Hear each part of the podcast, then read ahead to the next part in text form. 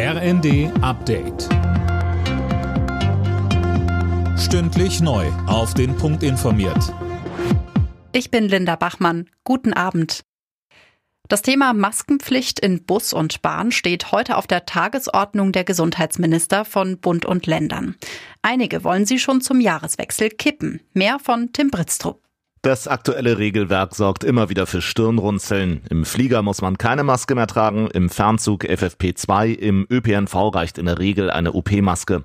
Einige Länder, darunter Schleswig-Holstein, wollen die Maskenpflicht in Bus und Bahn jetzt abschaffen. Hamburg beispielsweise will lieber noch den Winter abwarten.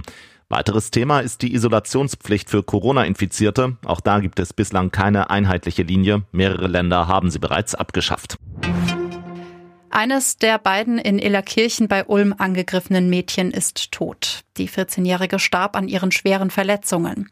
Die Mädchen waren am Morgen auf dem Schulweg von einem inzwischen festgenommenen Mann attackiert worden. Die Hintergründe sind noch unklar. Der Kauf von F-35 Kampfjets sorgt in der Ampelkoalition weiter für Streit.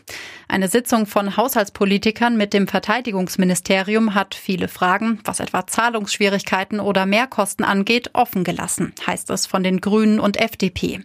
Man habe nur auf mögliche Probleme hinweisen wollen, sagt Arne Kollatz vom Bundesverteidigungsministerium. Das ist Teil des professionellen Planungsverfahrens zu schauen, gerade zumal in einem solchen sehr komplexen Projekt, was sind Dinge, die wir vielleicht noch nicht kennen und was könnten daraus für Risiken erwachsen.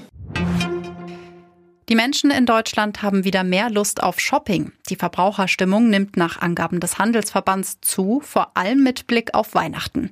In den vergangenen Monaten hatte unter anderem die hohe Inflation eher für Zurückhaltung gesorgt. Alle Nachrichten auf rnd.de